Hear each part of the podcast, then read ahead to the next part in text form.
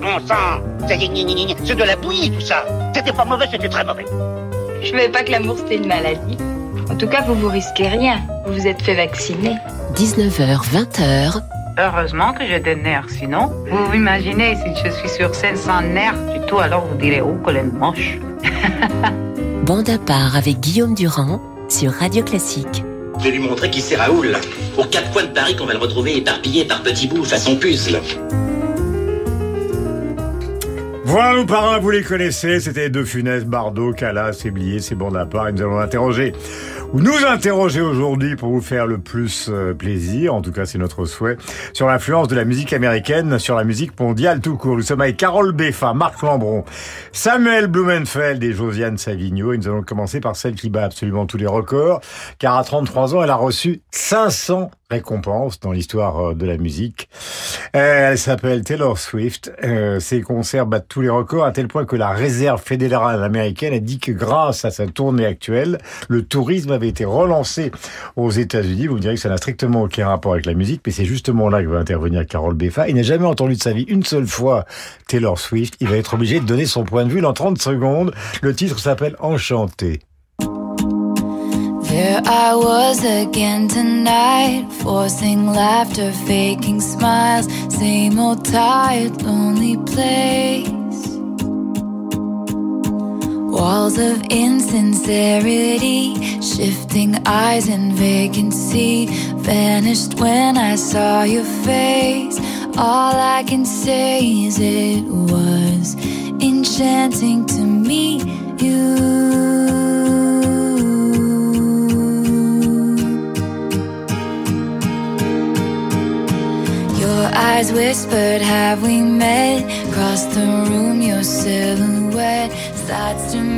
Prenez votre temps, mon cher Carole. Figurez-vous, je vais vous apprendre deux ou trois choses. Par exemple, à l'université de Gand, en Belgique, on approche Shakespeare par Taylor Swift. Son père appartient à une dynastie de banquiers. Elle vit à Nashville, dans le Texas. Elle multiplie les petits amis, notamment des footballeurs américains. Il lui arrive de vomir sur ses ennemis. C'est pas du tout une jeune femme douce. Par exemple, quand Katy Perry lui pique des danseurs, elle vient de la country, les trois premiers albums. Et maintenant, c'est le triomphe absolu. Alors là, je vais faire plaisir à Marc Lambron. Vous voyez, je, je commence. C'est extrêmement complexe. Elle a actuellement quatre albums dans les dix albums vendus, donc euh, les plus vendus.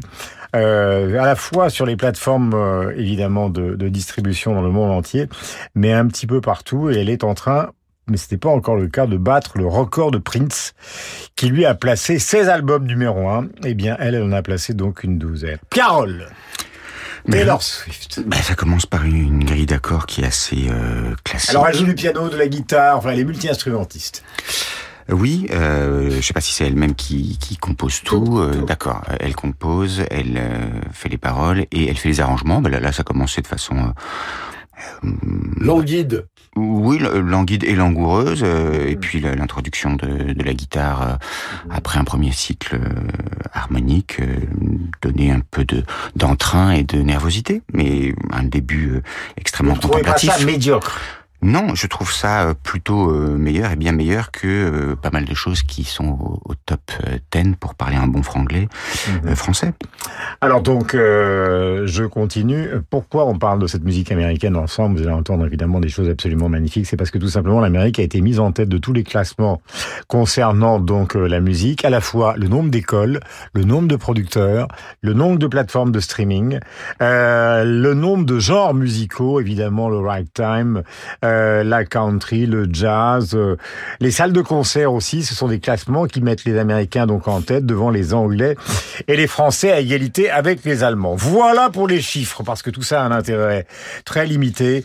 L'un, évidemment, des personnages qui a le plus influencé cette musique américaine, différente de la musique européenne, c'est George Gershwin. Voici Rhapsody in Blue. Nous plongeons, nous revenons en 1937.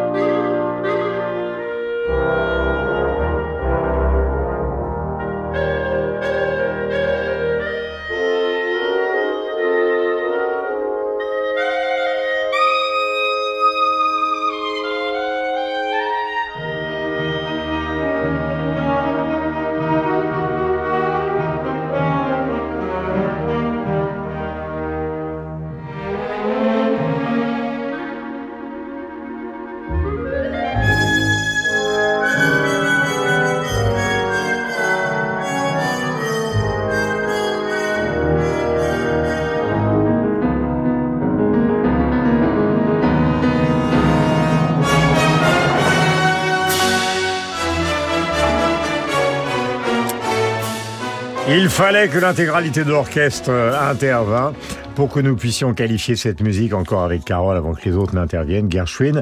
Voici par exemple Leonard Bernstein. Euh, un biopic lui est consacré, vous le savez, euh, dans les jours qui viennent. Il est à la fois le chef d'orchestre et en même temps l'un des compositeurs américains importants. Une grande gueule, le voici par exemple s'en prenant au ténor José Carreras quelques mots.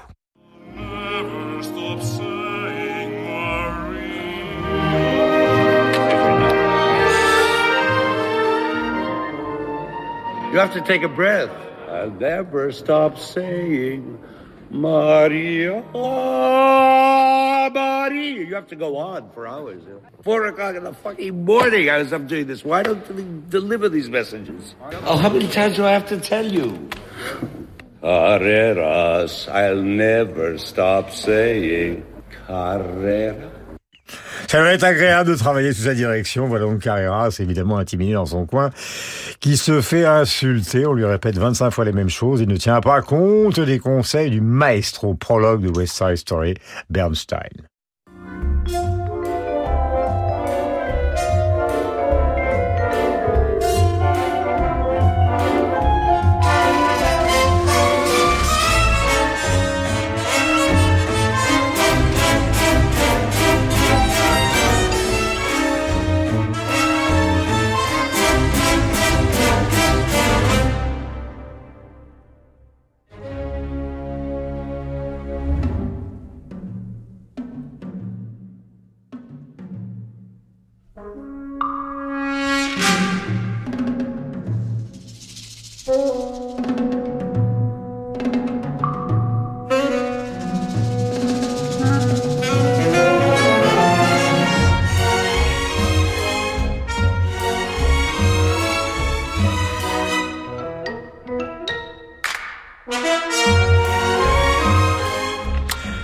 S'agisse dans Rhapsody in Blue en 1937 ou de ce West Side Story de 1961, musique célèbre, qui ont traversé tous les continents, probablement plus que Taylor Swift, qui vous savez est assez méconnue en France, car en fait, à l'origine, elle a enregistré trois albums qui sont les albums de country, la country en France.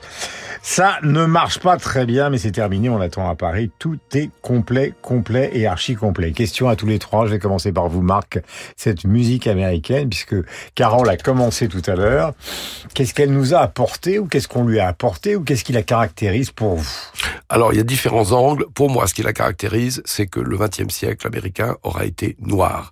C'est-à-dire des formes comme euh, bon, le gospel, le spiritual, mais qui deviennent le, jazz, le blues, euh, la soul, euh, le rock et euh, avec ragtime, euh, le ragtime, etc., avec, avec toutes les, les citations, les incorporations, y compris chez, chez Ravel, par exemple, ou chez Gershwin, que nous venons d'entendre. Donc pour moi, le XXe siècle américain est un siècle black, musicalement. Est-ce que euh, avec vous, Samuel, on peut ajouter la dimension, puisqu'on va en parler aussi, qui est une dimension cinéma? C'est-à-dire le fait que on a l'impression, plus qu'en Europe, finalement, ça avance ensemble, la musique et le cinéma. Absolument, absolument. C'est, d'ailleurs, c'est pas un hasard si le, lorsque Schoenberg doit s'expatrier aux États-Unis, eh bien, l'un des premiers euh, jobs qu'on lui propose, c'est justement de faire de, de, f- composer de la musique de film Euh, ça- à Hollywood. hein, à Hollywood. Alors, bien évidemment. Schoenberg est très favorable, mais il est favorable à ses conditions.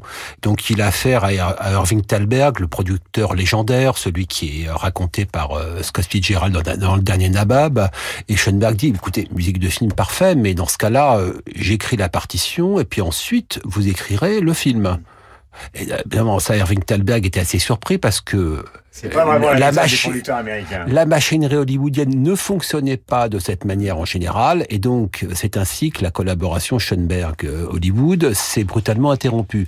Mais véritablement, effectivement, les grands musiciens américains euh, de, trouvent un débouché euh, inévitable, logique dans le cinéma américain, qui est Il y a d'ailleurs même- il y a- il y a même des élèves de Schoenberg ou de Mahler qui, qui vont euh, qui vont trouver de, de Korngold, me, me semble-t-il. Euh, Hermann, qui est très post-malérien. Alors nous allons justement les écouter dans un instant. Voici Maurice Ravel, L'enfant et le sortilège. Voici, nous sommes en 1960. C'est le gigantesque Laurine Mazel euh, qui est à la tête de l'orchestre de l'ORTF. How is your Meg? Rotten. better head. Come on.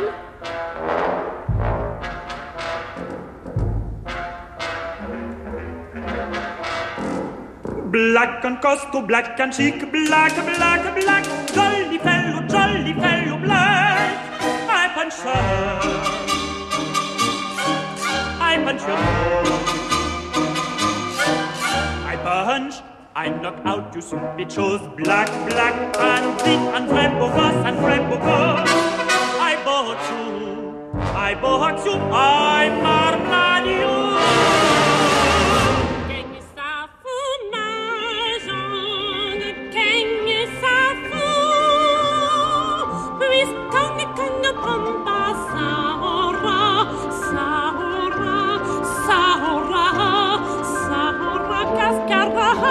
Kirisse suhaya kawa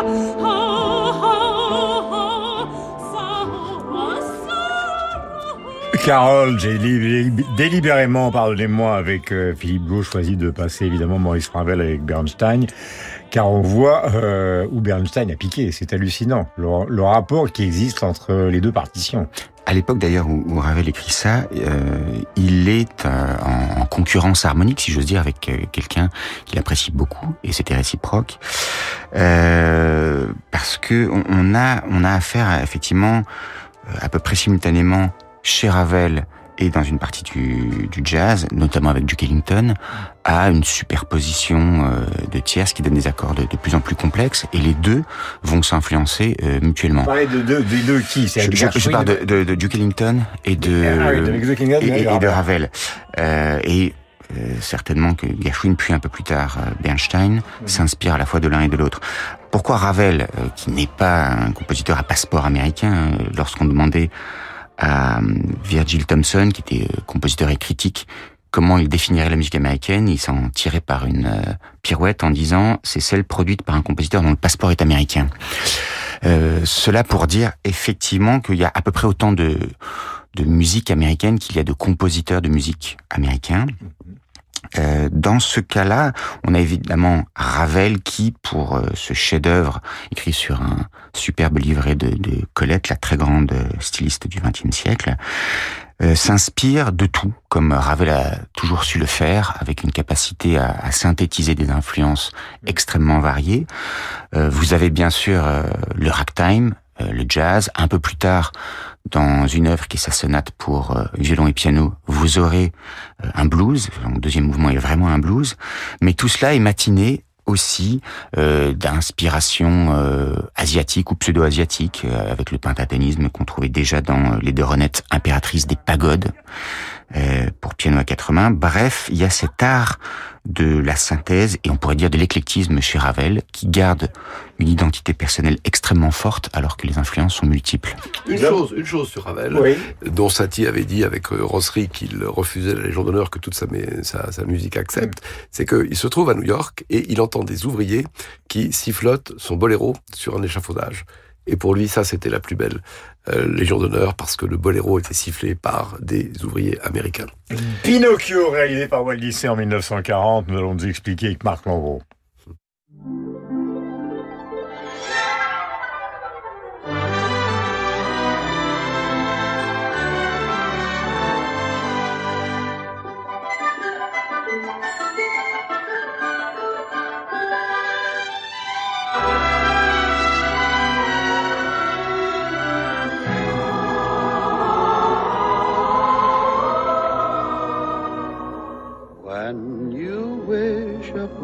A star, makes no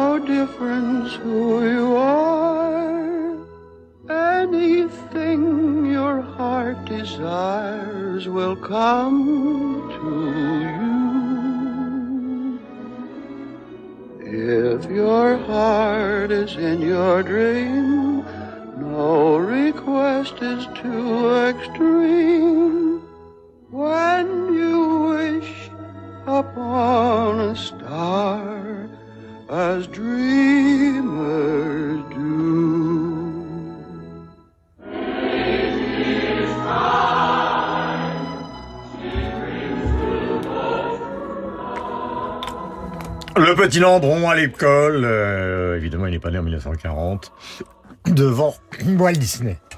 Bah oui, alors l'Amérique. Je vais l'étouffer parce que j'ai- mangé un petit bout de chou à la crème que m'a donné Philippe Gau.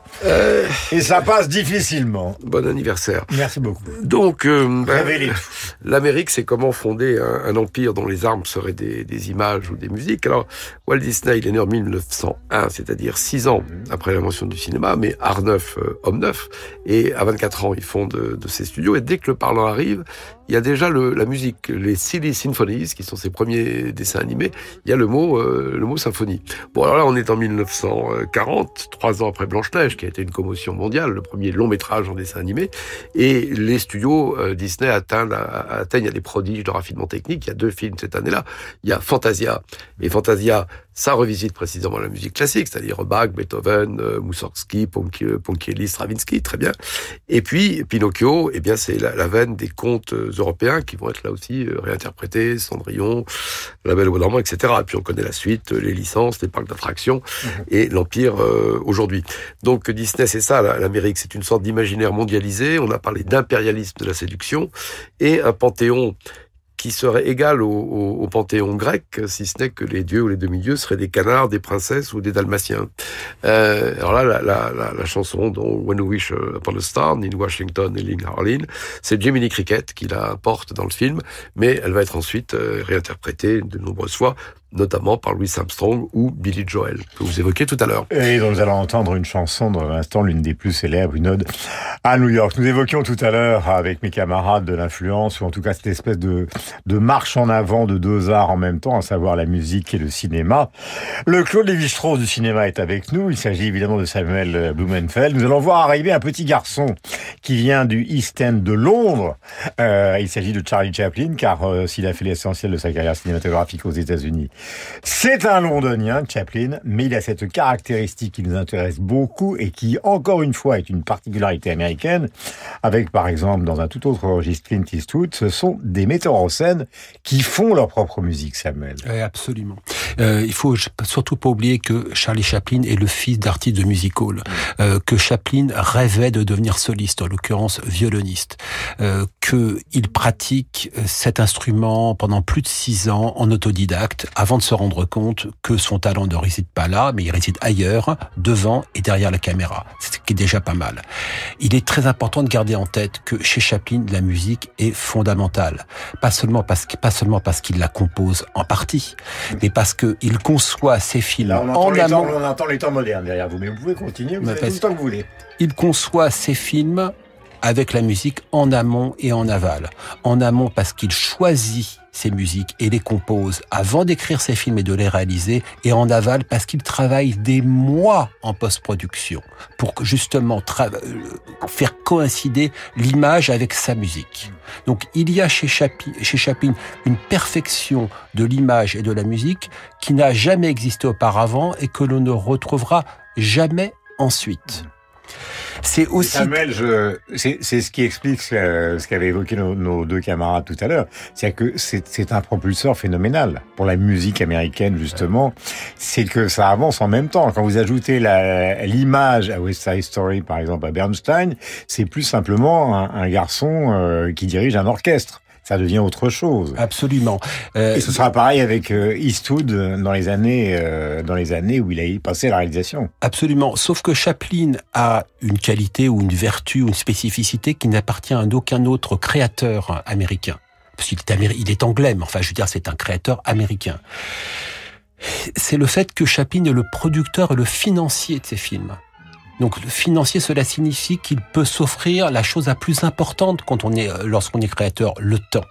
Et ce temps-là lui permet justement de travailler à ces rapports si particuliers de l'image et du son. Et une chanson comme Smile est devenue un standard. Absolument, Absolument, absolument. Euh, aussi, c'est important. Vous voyez, on, on écoute cette musique des temps modernes. C'est important. Oui, temps moderne, c'est ce film qui pose la question de la révolution industrielle, de cette civilisation, de cette civilisation de l'usine, et donc de la place de l'individu dans le travail à la chaîne. Le personnage de Charlot, à l'intérieur du film, justement, s'érige contre, ce tra- contre ce travail dit je, à, dit je dans un univers où seul le on peut subsister. Ce qui est important, c'est que les temps, mo- les temps modernes et ce film parlant, vaguement parlant, qui ose à peine parler, alors que justement le parlant est apparu depuis près de dix ans. C'est-à-dire que c'est un cri de révolte du créateur Chaplin pour dire attention. Le langage, le langage universel, c'est la musique. Je me passe de dialogue parce que le cinéma a la force de se passer des dialogues. En revanche, en revanche, la musique m'autorise tout. Elle m'autorise à parler aux spectateurs du monde entier sans aucune frontière. Nous allons passer à un deuxième personnage. Pardonnez-moi cette transition, la musique des temps modernes. Donc, euh, vous connaissez la, la célèbre scène du travail à la chaîne. En tout cas, vous la réimaginez. Il s'agit de Clint. Clint Eastwood. Euh, on va commencer d'abord. On, se souvient évidemment de la réalisation de Bird, euh, film dont sur Charlie Parker, euh, donc euh, magnifique. Nous parlions du jazz tout à l'heure. Voici le thème du film impitoyable que nous écoutons tranquillement et après nous allons parler justement de cette personnalité tout à fait atypique dans le monde des playboys des acteurs américains, qu'est Clint Eastwood passé à la réalisation et qui a toujours été un grand pianiste.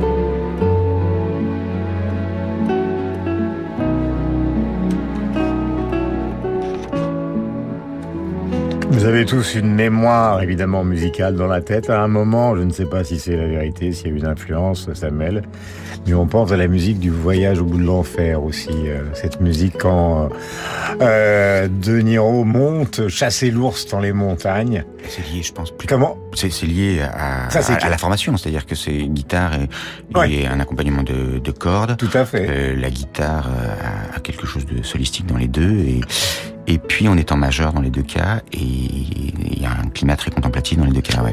Alors Carole Eastwood. Alors, ce qui est, vous voyez ce morceau de guitare acoustique justement. Là, c'est Samuel qui parle. Votre, euh, enfin votre votre rapprochement avec euh, la musique du voyage au bout de l'enfer est pertinent, Guillaume, parce que dans les années 1970, c'était un usage fréquent dans les BO des grands films américains de prendre justement une ligne musicale avec un seul instrument.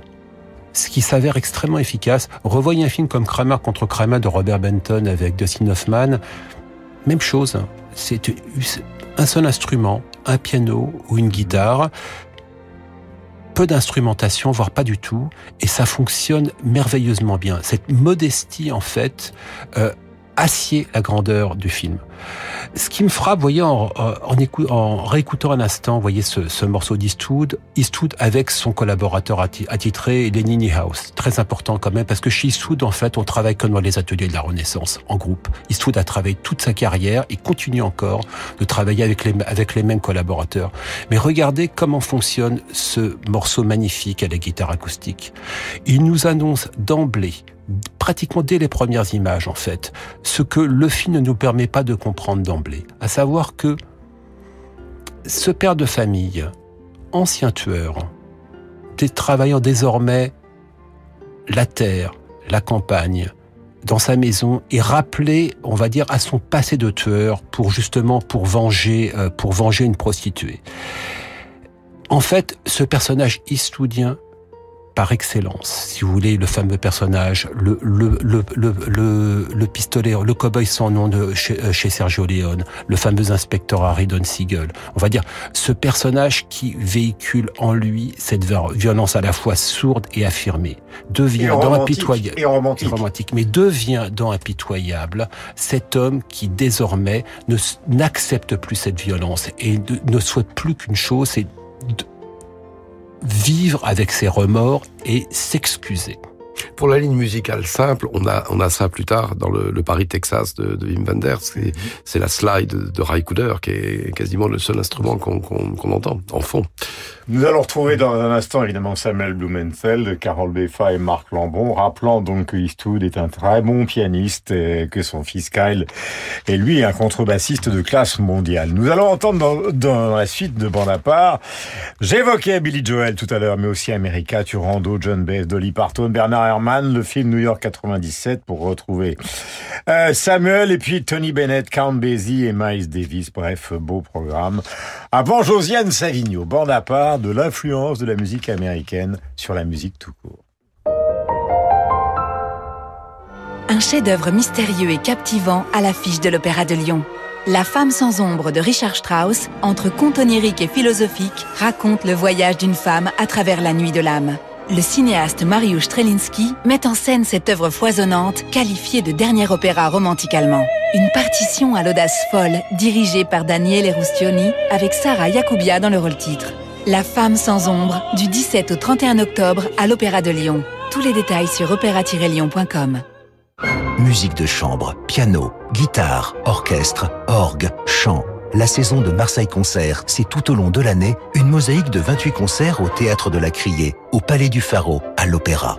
Avec notamment Martha Argerich, Thomas Dutronc, Jean-Claude Pentier, Edgar Moreau, Félicity Lotte, François Morel, le Quatuor Modigliani, Emmanuel Bertrand, Juliette. Marseille Concert, la musique sans barrière, en bord de mer, pour un petit prix. Tous les détails sur marseilleconcert.com. Radio Classique vous donne rendez-vous pour son grand concert de Noël à Paris. Venez vivre la magie des plus belles musiques de Noël avec l'orchestre Appassionato dirigé par Mathieu Herzog, le chœur Unicanti, les solistes de la maîtrise des Hauts-de-Seine et l'un des meilleurs violoncellistes de la scène actuelle, Victor Julien Laferrière. Tous au grand concert de Noël de Radio Classique, présenté par David Abiker les 15 et 16 décembre au Théâtre des Champs-Élysées à Paris. Réservez dès maintenant les meilleures places sur théâtrechamps-élysées.fr. Pour sa 17e édition, à Beauvais, Pianoscope entrelacera musique classique et jazz à l'image du pianiste-compositeur-magicien Thomas Enco, qui aura cette année carte blanche. Il s'entourera de Jean-Frédéric Neuburger, Ismaël Marguin, Sarah Nemtanou, Grégoire Corneluc. Et pour le concert final, Thomas Enco interprétera le concerto en sol de Ravel avec l'orchestre de Picardie, dirigé par Johanna Malangré. Pianoscope par Thomas Enco les 13, 14 et 15 octobre à Beauvais. Tous les détails sur pianoscope.beauvais.fr.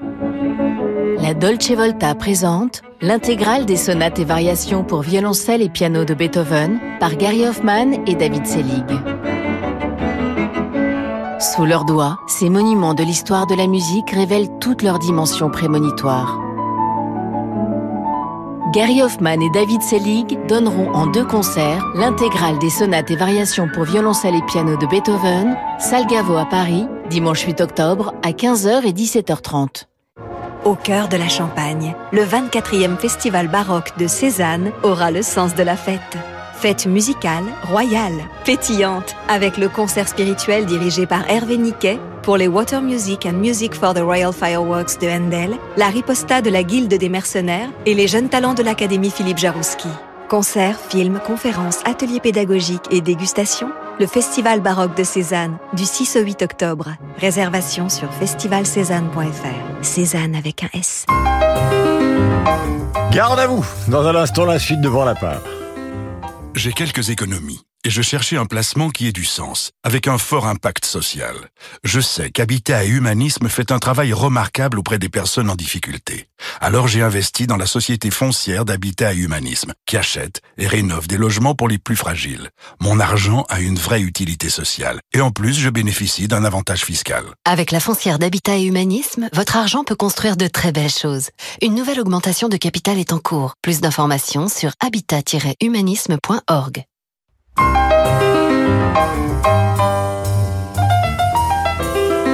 And now the end is near. 19h, 20h. Bande à part avec Guillaume Durand sur Radio Classique. Parlons de l'influence de la musique américaine, de sa caractéristique. Alors j'ai choisi deux titres, évidemment, qui sont des titres de la musique populaire, car il y a aussi euh, aux États-Unis ce qu'on peut considérer comme une certaine forme de territorialité. On parlait de la caractéristique de la country, ou au contraire du blues, qui vient évidemment euh, des régions du Sud, mais il y a même une écriture, voire même euh, une chorale différente entre la côte Est et la côte Ouest. Je prends par exemple deux exemples. Le premier est un groupe qui s'appelle America, qui a fait un tube mondial en 1972. Ce sont des petits-enfants de la, de la, de, de soldats américains qui vivaient évidemment sur les bases américaines, mais en Angleterre. Ils décident de monter un groupe de folk à Londres, mais ce sont des Américains. Ils ont cette nostalgie perdue de l'Amérique qu'ils n'ont pas vue depuis un certain temps, et surtout de la nature américaine. America, a horse with no name.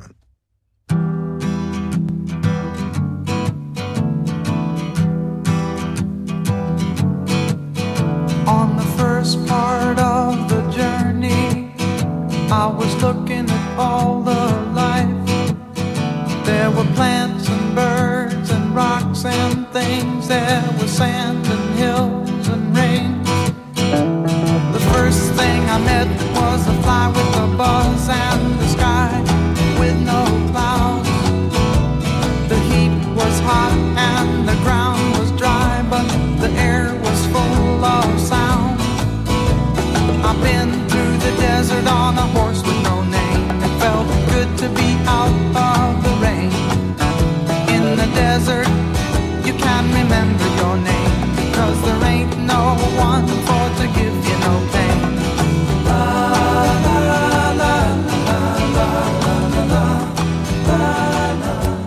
Accords vocaux, donc euh, sous influence évidemment des Beatles en Angleterre et en même temps c'est la tradition de l'Ouest américain avec, vous le savez, euh, ben, par exemple les Beach Boys ou alors Crosby, Still Nash et. Et puis les paroles qui sont de très jolies paroles puisqu'effectivement euh, Horse is no, with No Name, euh, c'est d'abord un très joli titre. Et puis c'est une manière de se retrouver pour ces gosses justement de l'armée américaine en Angleterre. Tout à fait de l'autre côté, alors on est beaucoup plus Woody Allenien.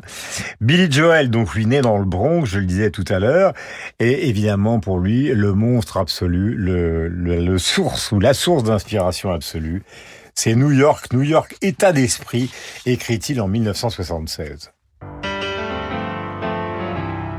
Some folks like to get away, take a holiday from the neighborhood. Hop a flight to Miami Beach or to Hollywood. But I'm taking a Greyhound on the Hudson River line. I'm in a New York state of mind.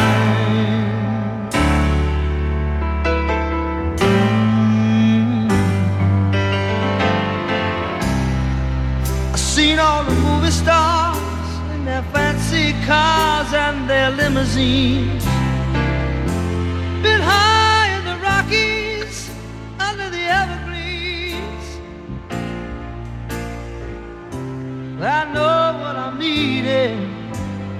Don't want to waste more time. I'm in a New York state of mind. Voilà, qualité justement d'une musique pop américaine, euh, dans les deux cas, America et Billy Joel, avec justement un lien entre la musique, la musicalité, et en même temps les paroles. Voici Turandot de Giacomo Puccini, car l'Amérique musicale, c'est aussi une mise en scène, elle c'est celle de Robert Wilson. Ça a été donné à l'Opéra de Paris en 2021 sous la direction de Gustavo Dudamel, c'est Carole Beffa qui nous revient. Viens, viens Carole.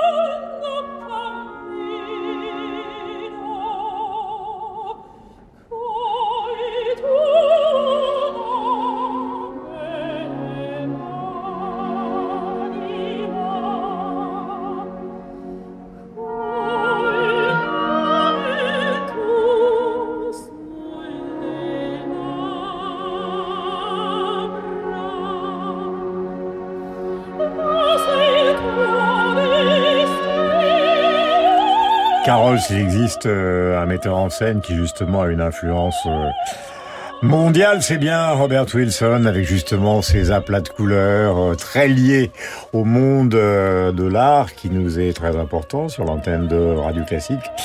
Et en plus, il a été sur toutes les scènes du monde, partout dans le monde. Révélé par le regard du sourd. Paradoxe, parce que le sourd n'entend pas.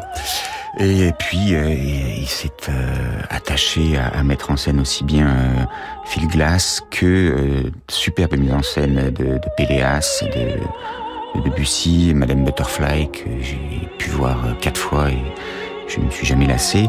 Non, il y a, y a, cette espèce de dramaturgie toujours glacée, stylisation, épuration extrême, et puis un mélange assez curieux de symbolisme et de géométrie, qui est un peu la, la marque de son style et qui font que je, je pense que c'est euh, l'un des metteurs en scène euh, les plus étonnants. Euh, on aura l'occasion d'ailleurs de le réentendre dans ce Turandot dans euh, sous peu. À peu près au même moment d'ailleurs, ça sera à l'Opéra Bastille que mhm. vous aurez dans une très belle idée un couplage chez Ravel entre l'enfant et les sortilèges et justement ma mère loi.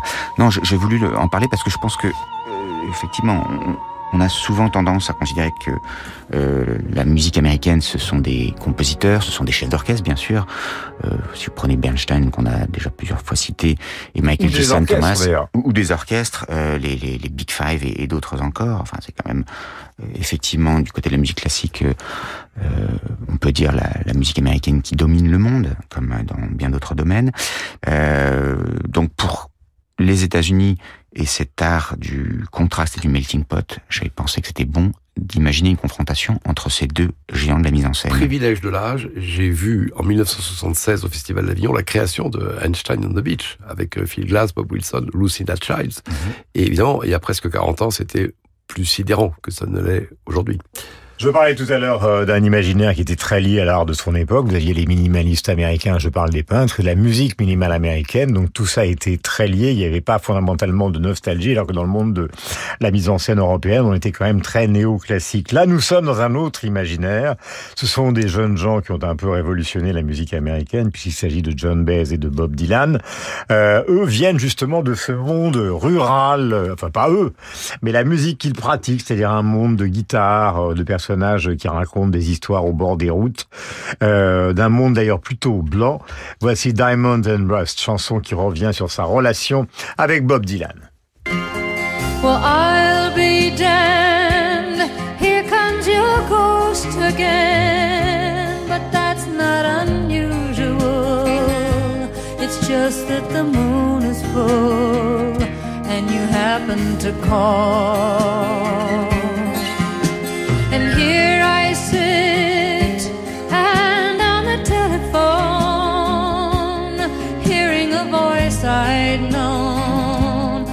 Couple of light years ago, heading straight for a fall.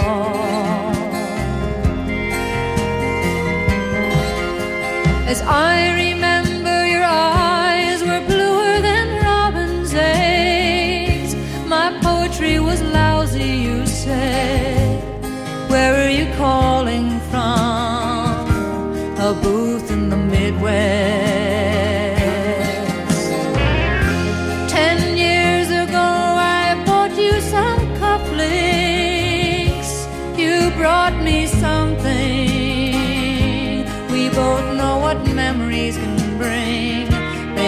diamonds and rust. Mais voilà une candidate toute trouvée pour l'Académie française. Elle parle couramment français. John, elle a beaucoup vécu en France, John Baez. Elle a aimé les Français. Voilà. Euh, mais enfin là, nous sommes plutôt sur une musique qui est Je le. donne les réponses Non. Non, mais c'est le folk. Et justement, dans le folk américain, il y a des éléments européens hein, qui viennent de la musique klezmer ou qui viennent même du côté du Cajun de, de la France. Mais la différence, c'est qu'il s'agit de cartographier un, un, continent entier à travers des itinérances. Et le, le troubadour euh, folk, c'est souvent aussi un hobo, c'est-à-dire un, un, itinérant euh, politique. On voit ça avec Woody Guthrie, qui est le grand folkman de, des années de la dépression. Il y a un, un, retour, un revival à la fin des années 50 avec Pete Seeger, Peter Paul and Mary. Et John Baez, puis Dylan, lequel Dylan, vers 65, va euh, basculer vers le, un folk rock euh, psychédélique. Alors, cette chanson, Diamonds and Rust, 1975, c'est une des rares chansons qu'est composée John qui est, qui est interprète plus que compositrice, et qui naît d'une commotion, c'est que Bob Dylan l'appelle depuis une cabine téléphonique du Middle West, alors même qu'elle elle l'a vu récemment, parce qu'il y a eu en 75 une tournée qui s'appelait la Rolling Thunder Review de, Dylan, à laquelle elle avait participé. Et c'est une chanson d'amertume pour un, pour un amour perdu, je vous cite quelques paroles. Ton fantôme est revenu me hanter. Tu étais une légende qui s'est perdue dans mes bras. Tu étais doué pour les mots et l'incertitude. Ce que les souvenirs apportent, ce sont des diamants et de la rouille, Diamonds and Rust. Et je trouve que la beauté de cette chanson, c'est aussi qu'à un âge encore relativement jeune, euh, c'est inscrire du, regret dans le temps qui passe pour euh, une vie qui va durer puisqu'elle est aujourd'hui octogénaire et, et qu'elle s'est retirée des tournées alors que Dylan continue. Continue, never ending tour et il continuera jusqu'au bout. Un autre personnage inouï de la musique américaine, c'est Dolly Parton. C'est la reine de la country. Euh, et surtout, c'est une grande compositrice. Par exemple, ce I Will Always Love You, qui date de 74. Elle a refusé d'en vendre les droits à Elvis. Euh, Whitney Houston les reprendra en 92, évidemment. On parlait tout à l'heure euh, non seulement des Gershwin, des Bernstein, mais aussi de Taylor Swift. Les Américains ont aussi cette caractéristique d'être les empereurs absolus du commerce. Euh, avec 40 millions d'exemplaires vendus, donc qui est un record pour cette artiste féminine, et ce titre de 74. Il y a Lilliputien, extrait de Trois mondes de Gulliver par le Royal Scottish National Orchestra. En 2001, le retour de Carole Bernard Herrmann.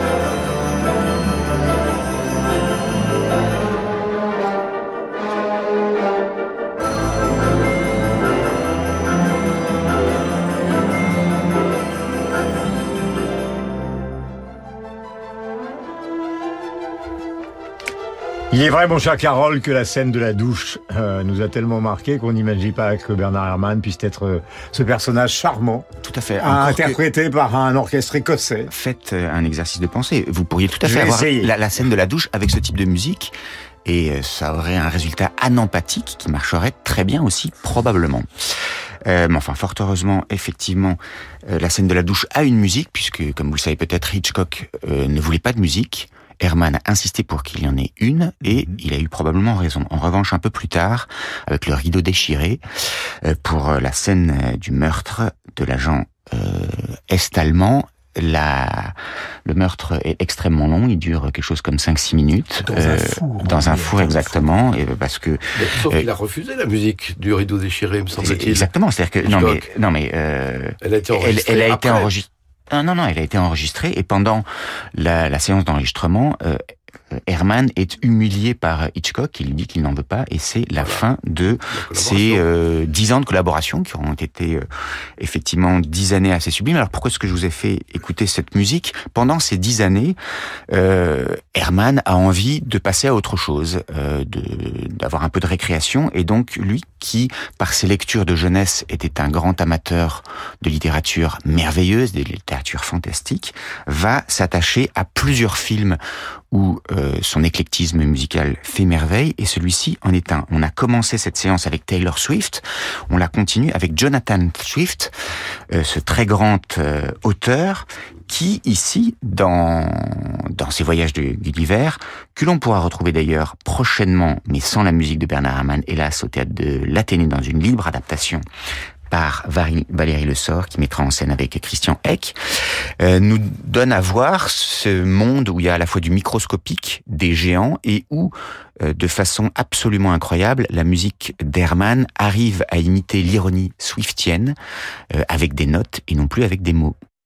La transition avec le cinéma était évidemment obligatoire. Quel magnifique comédien que Christian Eck, euh, qui ne l'a vu dans la comédie française, dans un certain nombre de, de, de rôles comiques, notamment euh, avec Courteline, Labiche, etc. Ne comprend pas ce que c'est que une sorte de Buster Keaton belge travaillant pour la France aujourd'hui. New York 97. Voici encore un personnage dont on ne savait pas forcément qu'il était aussi un fou de musique, John Carpenter.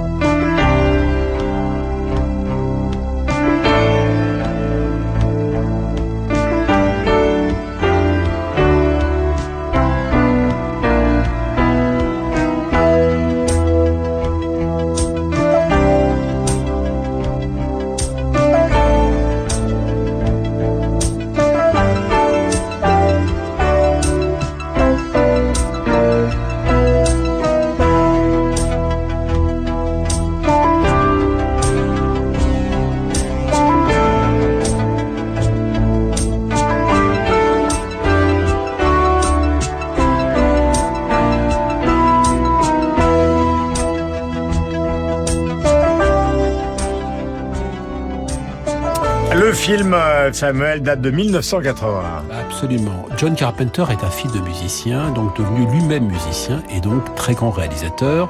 Il est cet homme qui, à partir du début des années 70 et pendant une bonne dizaine d'années, va brillamment renouveler toutes les figures du cinéma de genre, avec de très grands films comme New York 97, Halloween, Assaut, The Thing, le fameux remake du film de Howard Hawks. Or, John Carpenter est marqué par une musique de film, celle de Planète Interdite, le grand classique de la science-fiction. Planète Interdite, donc grand classique de la science-fiction des années 1950, et qu'il a des premiers films à utiliser les musiques électroniques. Or, Carpenter retient cet enseignement justement l'usage de la musique électronique pour une mélodie simple, mélodie simple au service d'une idée chez Carpenter que l'on retrouve dans presque tous ses films. Carpenter, régulièrement classé par nos critiques de cinéma en France et ailleurs comme un cinéaste de gauche, et en fait fondamentalement un cinéaste américain, obsédé par la figure du héros qui se distingue de la masse. Or, ce que met en scène New York 97. C'est un justicier qui pénètre dans un New York devenu une zone de non-droit pour récupérer le président des États-Unis dont l'avion s'est accidentellement écrasé dans cet enfer urbain. Or, cette idée d'un héros soutenu par une ligne mélodique simple, directe, efficace, pour ce qui est justement le récit américain par excellence, l'homme seul contre la masse, n'a jamais été aussi bien servi que dans le cinéma de John Carpenter. Vous savez ce que vous devriez faire dans la vie en dehors d'écrire pour l'excellent journal Le Monde, c'est finalement de faire euh, du speech writing pour les présidents de la République. Ça marcherait beaucoup mieux que avec ce que nous connaissons depuis maintenant des années. C'est du Blumenfeld, de Culte Dior. Sur, oui. la, sur, la, musique électronique. C'est votre tour dans un instant. Les, non, mais on, pour revenir à Herman, dans, dans des films de science-fiction comme Le jour où la Terre s'arrêta, il utilise aussi des, me semble-t-il, non, des, des, ondes, des ondes Marteneau. des premier à le faire à ce moment-là. Ça a d'ailleurs marqué pas mal euh, les compositeurs après lui. Euh, messieurs, n'oubliez pas, enfin, je veux dire, nous sommes tous conscients que non seulement Bernard Herrmann est un génie, mais c'est un génie dont la plasticité, plasticité est absolument incroyable. Bernard Herrmann, qui avait été oublié à partir de la fin des années 1960, avait été cherché par Brian De Palma. Et le dernier score de Bernard Herrmann, c'est le score jazzy de Taxi Driver, hein, avec ce romantisme justement qui, a priori, vient contredire la violence paroxystique de Scorsese. Or, en fait, ce que permet Bernard Herrmann, c'est non seulement de rendre les metteurs en scène meilleurs, mmh. mais en fait de les révéler à eux-mêmes. À lire bientôt l'essai de Carole Beffa sur Bernard Herrmann l'année prochaine. Marc disait au début de cette émission qu'évidemment l'imaginaire américain qui domine le monde, à la fois en nombre d'écoles, en plateformes, en nombre de producteurs et d'artistes, est un imaginaire qui vient évidemment beaucoup euh, des Noirs américains, de leur musique, du blues. Voici Tony Bennett et Count Basie. Apocalypse, euh, évidemment, de l'orchestre qui swing Chicago 1958.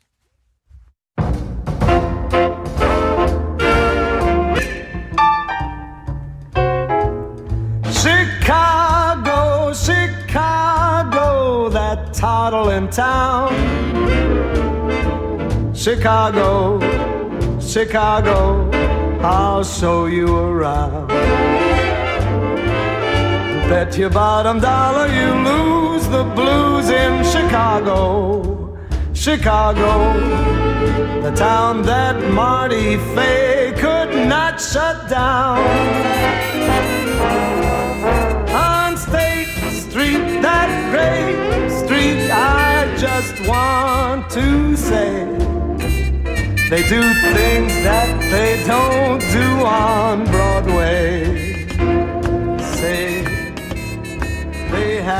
Voilà un chanteur blanc, évidemment l'un des plus grands compositeurs, en tout cas l'un des plus grands chefs d'orchestre de l'histoire de la musique américaine, Count Basie. Nous étions en 59, Marc Lambron, vous avez conclu vous-même euh, où vous avez conclu votre introduction, à savoir qu'effectivement la musique noire américaine a joué un rôle gigantesque. Mais je vais, je vais raffiner, parce que il y a comme un circuit qui s'est établi avec le musical, les comédies musicales de Broadway, qui étaient souvent composées par des musiciens, d'ailleurs souvent juifs, Gershwin, euh, Irving Berlin, Cole Porter. Ces musiques, où, où, certains morceaux montaient vers le haut de la ville, c'est-à-dire vers Harlem, où elles étaient reprises ou travaillées par des jazzmen, ça c'était euh, une direction, et l'autre direction c'était les crooners, qui étaient souvent latino-américains. Et, et, là, vous avez au fond cette, cette symbiose, parce que alors, Chicago, c'est une chanson 1922, Fred Fisher, il était né à Cologne en 92, 1880, il est suicidé par pendaison à Manhattan en 42. Bon, mais là, dans cette version de 1958, vous avez le swing noir, c'est-à-dire Basie, mais vous avez le miel italo-américain de Tony Bennett, qui était né euh, dans le Queens, euh, dans le New Jersey, donc autour de New York, pas du tout à Chicago, et euh, Tony Bennett, il s'appelait Anthony Benedetto, comme euh, Dean Martin s'appelait Dino Crocetti et Frank Sinatra, Frank Sinatra. Donc vous avez là le melting pot euh, parfait, vous avez du compositeur American Jewish, orchestre noir, crooner euh, latino-américain. Et tout à l'heure, nous parlions justement de l'esthétique euh, qui fut celle du minimal américain, euh, esthétique des artistes plasticiens, évidemment des musiciens avec Phil Glass et les autres.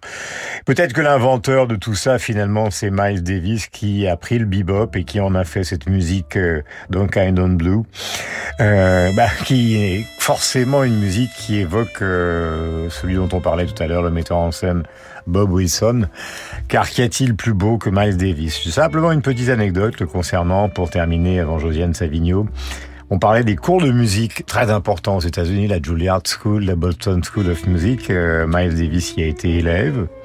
Euh, il venait du sud des États-Unis et pour faire le malin, son professeur évidemment commence à lui expliquer que le blues, ça vient du sud, du delta, etc. Et Miles Davis, avec son regard très fin, le regarde et lui dit "Mon père était dentiste." Vous pouvez écouter tout Miles Davis. Tous les albums de Miles Davis sont absolument somptueux. Vous connaissez évidemment celui dédié à Louis Mal pour Ascenseur sur l'échafaud, qui est une prouesse absolue car il a été entièrement enregistré live sur les musiques, enfin sur les sur les premières images du film avec euh, Jeanne Moreau. Nous allons parler de littérature avec Josiane Savigno dans l'instant. Les garçons, je vous remercie. On se retrouve la semaine prochaine. Nous allons parler des musiques scandinaves et Dieu sait qu'elles sont différentes de Björk à Sibelius en passant par ABBA. «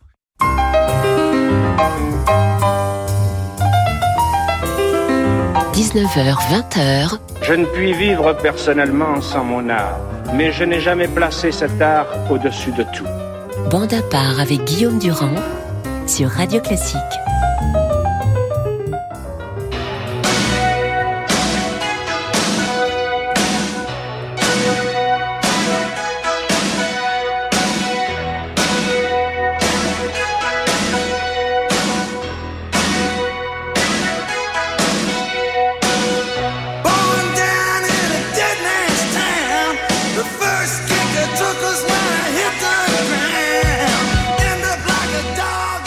L'un des plus grands tubes de la musique américaine, signé évidemment Springsteen, récupéré par Reagan lors des campagnes électorales, ce que Springsteen ne supportait pas. Nous avons parlé de l'influence de la musique américaine, de sa caractéristique, des choses les plus sophistiquées, Robert Wilson, des choses les plus populaires, euh, euh, Taylor Swift ou bien, bien évidemment, euh, Leonard Bernstein, Gershwin et tant d'autres que vous avez aimés et que vous pourrez réécouter sur le site de Radio Classique pour bande à part. Josiane, nous allons parler de quelqu'un qui a d'abord beaucoup vécu aux États-Unis au tout, tout, tout début de sa carrière, avant même d'être écrivain à succès. Il s'agit de Philippe Jean.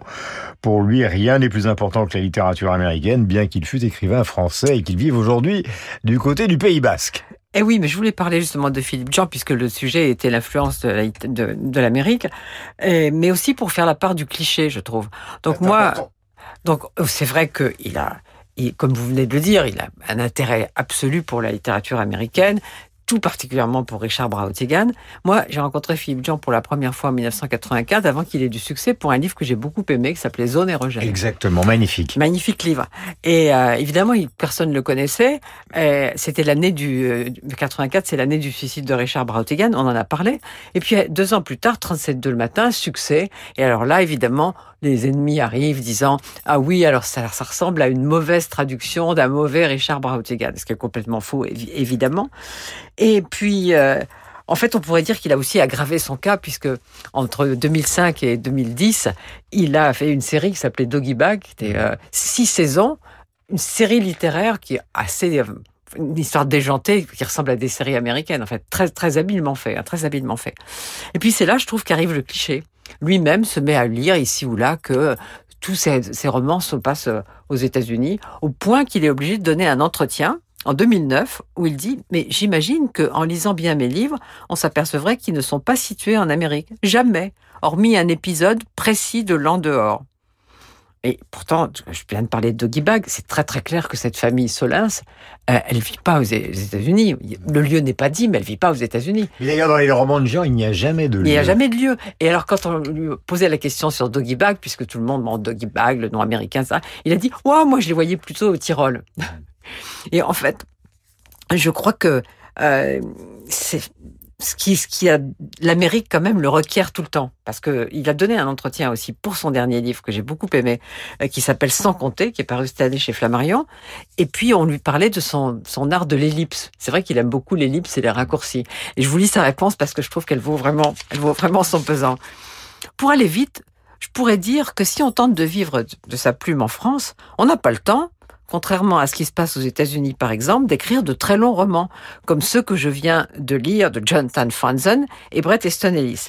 Mais puis, plus subtil, l'ellipse l'ellipse permet de gagner du temps, mais surtout, elle permet de laisser de côté des choses qui m'amusaient autrefois et qui me lassent aujourd'hui, comme des scènes de sexe. Évidemment, je préfère ce dernier argument parce que ça montre que Jean est bien un écrivain français. Voilà, et d'ailleurs, il a, dans un entretien très long, euh, dont je ne me souviens plus qui fut l'intervieweur, euh, qui s'appelle Ardoise, il avait expliqué quels étaient les gens qui l'avaient influencé tout au long de sa vie. Il citait par exemple Blaise Sandrard et beaucoup d'autres écrivains qui n'étaient pas des écrivains exclusivement américains. Merci Josiane. Nous avons clôturé cette euh, émission consacrée justement à l'influence de la musique américaine sur notre imaginaire à tous, avec Josiane, avec euh, Marc Lambron, Carole Beffa, Samuel Blumenfeld et surtout vous. Merci.